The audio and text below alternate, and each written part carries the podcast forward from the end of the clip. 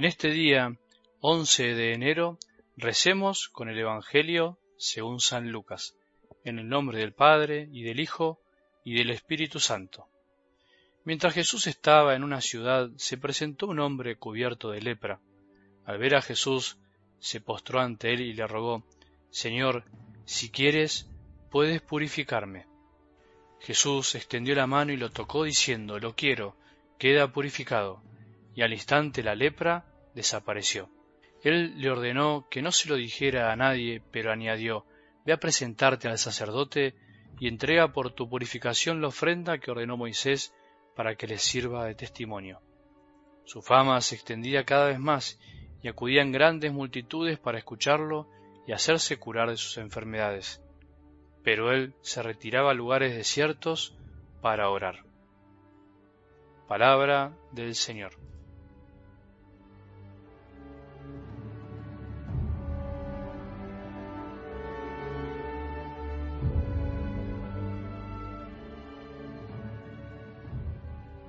¿Experimentaste alguna vez esa linda sensación de lograr cambiar algo importante en tu vida?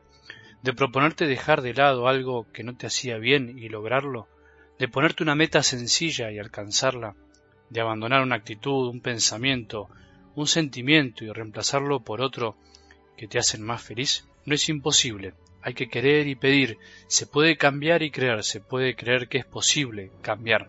Si todos creyéramos que es posible dejar de lado el egoísmo, la avaricia, la pereza, la soberbia y todo lo que nos aísla de los demás, este mundo tan lindo sería mucho más lindo todavía.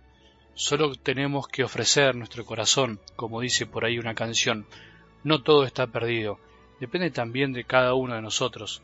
No hay que esperar cambios de afuera, cambios de gobiernos, cambios económicos, sino que somos nosotros los que podemos cambiar sin esperar lo milagroso de afuera. Pero hay un primer paso que debemos dar antes de proponernos cambiar. Cambiamos en la medida en que nos damos cuenta de que tenemos algo para cambiar. Mientras tanto, andamos en la ignorancia. Mientras tanto, no nos damos cuenta.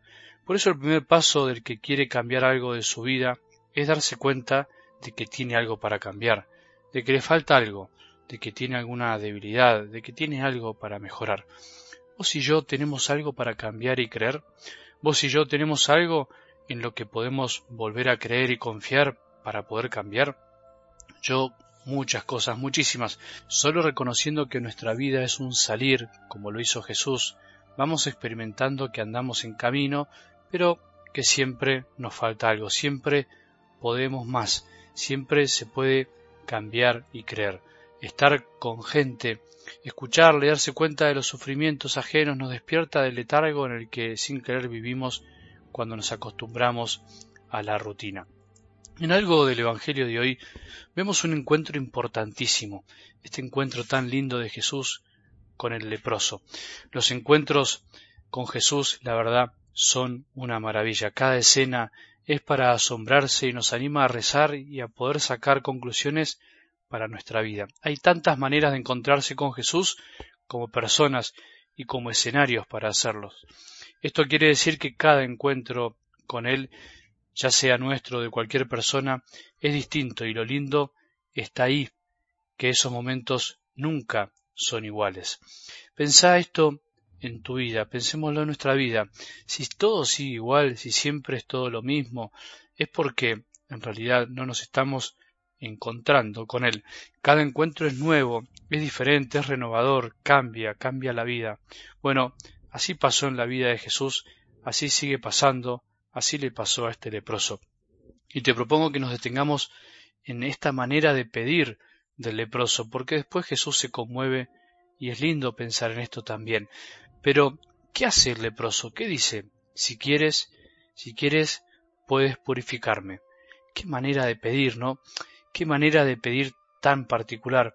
Hay muchas otras en el Evangelio, pero pensemos en esta. Si quieres, puedes purificarme. Es la actitud del que quiere, obviamente. Por eso se acerca, por eso se postra, por eso ruega.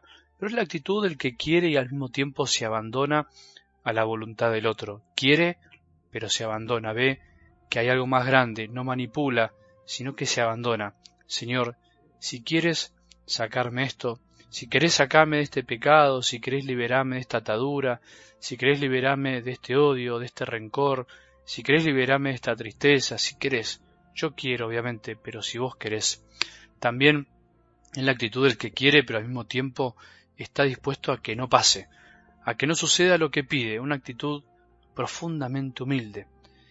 Pensemos cómo pedimos a veces nosotros, pedimos exigiendo, pedimos pretendiendo que las cosas sean como nosotros queremos. Es verdad que muchas veces tenemos que pedir con tanta fe que incluso podemos pensar que ya recibimos lo que pedimos, pero cuidado, hoy vemos la actitud del que pide, pero del que está dispuesto a que no suceda lo que desea. Y otro detalle que podemos rescatar del leproso es esa actitud del que quiere pero no exige. Si quieres, si quieres, puedes, yo te pido, pero no te exijo, no soy quien para exigir.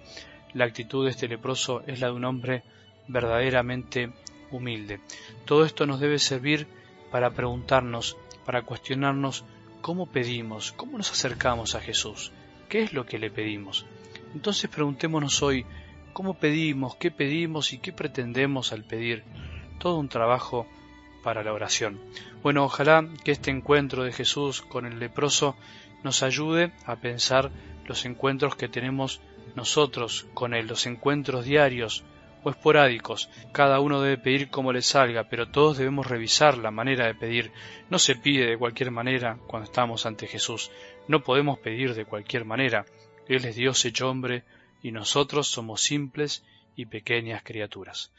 Que tengamos un buen día y que la bendición de Dios, que es Padre misericordioso, Hijo y Espíritu Santo, descienda sobre nuestros corazones y permanezca para siempre.